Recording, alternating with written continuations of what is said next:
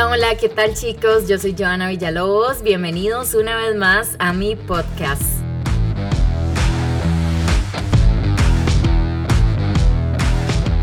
Hoy vamos a hablar de un tema que le ha pasado a mucha gente y que es dolorosísimo porque yo creo que el duelo es diferente cuando uno termina una relación a cuando a uno lo terminan por alguien más, que uno ya se dé cuenta que esa persona ya está con otra en cuestión de una semana, en cuestión de un mes, debe ser algo durísimo, durísimo. Y hoy vamos a tener testimonios de mujeres y hombres que han pasado por este proceso, cómo han logrado salir adelante y cómo sobrellevaron todo este duelo que como les digo, para mí honestamente es un duelo completamente diferente al duelo de decir, bueno, eh, terminemos, ya no queremos estar juntos, se acabó el amor, ya no me gustas, lo que sea. Hoy vamos a hablar de ese tema, cuando nos dejan por alguien más me pasó una experiencia súper diferente a lo que estoy acostumbrada. Estuve con una persona que me era infiel con otro hombre. Para mí fue súper traumante. Nunca vi señales, nunca vi nada. Siempre lo supo disimular. Experiencia súper dolorosa, llena de demasiadas incógnitas. Sentí súper repudio por mí. Me autosaboteé en muchos procesos y me preguntaba que por qué nunca lo vi, por qué nunca me di cuenta. Estuve en una depresión que duró dos años. Estuve a punto de suicidarme porque me sentía súper mal y la forma en la que superé la ruptura fue como meterme en cosas espirituales, ir a terapia, ir a cursos o talleres de manejo de emociones y darme cuenta que las cosas que otros hacen no son nuestra culpa.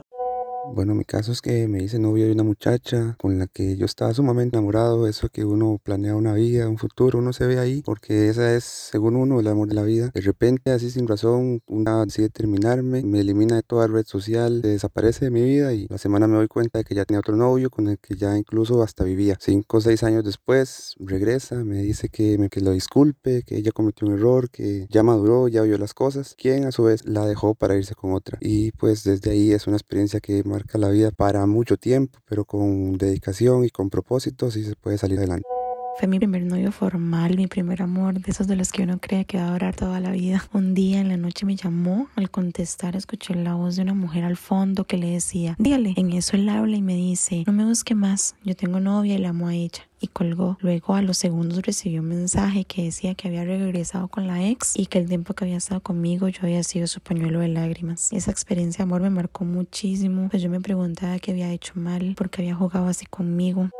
Cuando me cambiaron por alguien más, ni siquiera lo sospechaba. Fue que mi mejor amiga me dijo que teníamos que hablar de un tema en específico. Después de esa conversación, pasó el tiempo, me gustearon, me di cuenta que efectivamente esa persona me había cambiado por alguien más y al principio me dolió un montón, pero decidí enfocarme en otras cosas que aportaron un poco más a mi vida. Comencé a agarrar el ejercicio un poco más en serio, empecé a leer sobre ciertos temas, tomar terapia, lo que creo que me ayudó un montón a sobrellevar la situación. Uf, durísimo y es que yo creo que hay varias maneras de aceptar esa realidad y que uno no la acepta en el mismo momento. Es que uno no puede creer realmente cómo te acaban de terminar y ya a la semana están con alguien más. Uno dice, ¿qué pasó? No me quería lo suficiente, ¿qué hice mal? Miles de cosas que se mete uno en la cabeza. Hoy también tenemos a Ana María Sobrado, que ella es psicóloga y que nos va a comentar un poco su punto de vista. Ana me contaba que dejar una relación de estas o pasar un duelo en general es como una adicción a drogas y usualmente los psicólogos lo han hecho ver así, a mí me lo han dicho muchas veces, como que todo empieza con primero la abstinencia de dejar de usarla, o sea, dejar de buscarlo, dejar de verlo, dejar de estar en sus redes sociales y que ese es el primer paso y que poco a poco uno debería enfocarse más en uno mismo, rodearse de amigos, evitar completamente aislarse, siempre estar en compañía y también no culparnos por lo que sucedió, porque yo creo que eso es lo que más pasa cuando nos dejan por alguien más, nos culpamos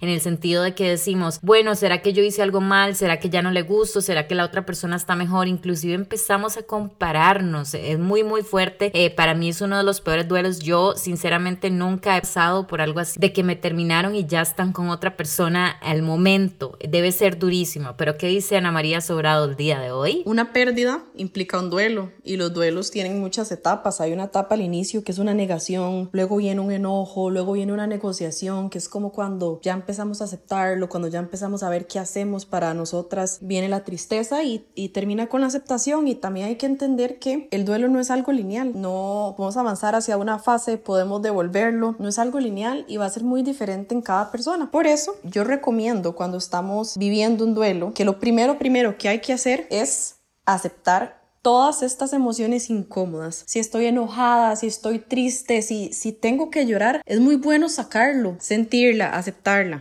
Hola Joa y a todos los que escuchan el podcast. Eh, con respecto a este tema me identifiqué muchísimo porque estoy pasando un proceso de duelo hace una semana. Después de ocho años de relación mi pareja me dejó por una compañera de trabajo. Ya ellos siete meses estuvieron juntos y pues yo lo encaré, la encaré a ella y todo era verdad con todas las pruebas que tenía a mi favor y ahora pues estoy en este proceso bloqueado todo en redes sociales no quiero saber nada de él ni de ella le digo a mis amigos que no me cuenten nada y trato de refugiarme mucho en la parte espiritual y aprender a vivir sola tener amor propio que es lo más difícil. Si se sufre si se llora pero poco a poco.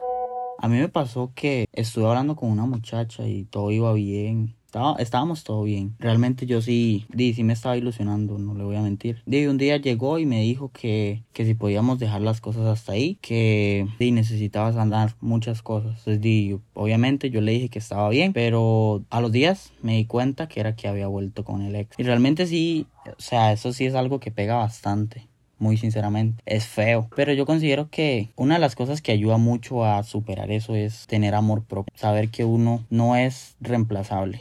Yo tuve una relación de varios años, de la cual nació mi hijo. Cuando él iba a cumplir dos añitos, el madre empieza a ponerse súper extraño, súper raro. Yo como, hey, ¿te pasa algo? El madre, no, no, mucho trabajo. Y como cada uno vivía en su casa, a las semanas una tipa empieza a etiquetarme en cosas en Face, no sé cuánto. Y yo y ella, no, es una amiga, no sé cuánto. El tiempo me doy cuenta que sí, que tiene algo con ella. Entonces decidimos mejor dejar todo por lo sano. El madre se aleja completamente. Incluso mi hijo y cuando busca a mi hijo es como para que pase algo conmigo, porque es como vení y nosotros y ya aprendí a darme mi valor como mujer, a ir adelante con mi hijo solitos. Me gustan mucho los consejos que están dando porque realmente los necesitamos y hay mucha gente que se encuentra en esta situación. Si ustedes conocen a un amigo o una amiga que está pasando por este proceso tan difícil, pásenle este podcast sin duda. Algo que también me llama mucho la atención es el montón de chicas que comentaron que tenían una familia y que aún así la persona persona decidió estar con alguien más, puña, yo no tengo hijos, pero no me puedo imaginar el dolor tan grande porque no es solo un dolor de uno, sino también es un dolor que uno pasa por el bebé, el chiquito, el adolescente que uno tiene al lado, debe ser dificilísimo. Yo, por ejemplo, cuando termino una relación y me siento súper mal, lo que hago es tratar de siempre tener un plan con mis amigos para que esa persona no me haga falta, ¿verdad? Irme de compras, irme a dar una vuelta donde sea, ir a visitar a ese amigo que hace rato no veo. Eso es una de las cosas que en lo que más me refugio, buscar hacer plan, plan, plan y también sentirlo. Y algo que he tratado de aprender a hacer es no darme durísimo por el dolor que siento, porque a veces me levanto, ay no, superado este tema, pero otro día me levanto bien triste porque vi algo que esto es la regla número uno de cuando uno termina con alguien. De verdad deberíamos de dejar de estoquear porque uno estoquea y se siente pésimo. Y también creo que buscar ayuda profesional, hombres y mujeres, eso es una de las cosas que uno más valora y que siento que más ayuda. ¿Qué más nos puede decir Ana María Sobrado, que es nuestra psicóloga invitada el día de hoy? Y cuando hablo de límites, me refiero a dejarle muy claro a esta persona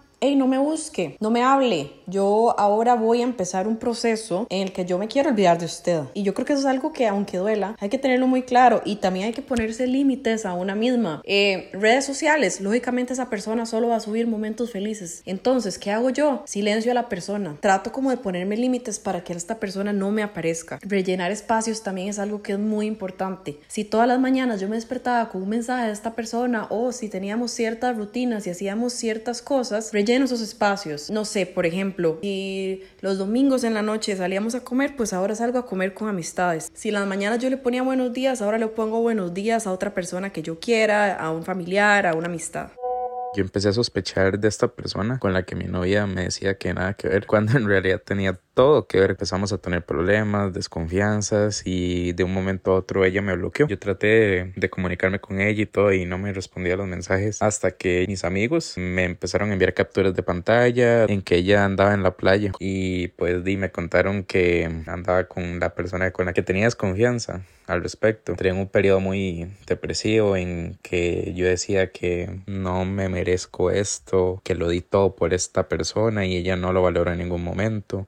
Sacrifiqué horas en las que podía pasar tiempo conmigo mismo, ¿verdad? Con mi familia, inclusive. Todo por dárselo a esta persona que nunca lo valoró, por lo cual fue un golpe todavía más duro.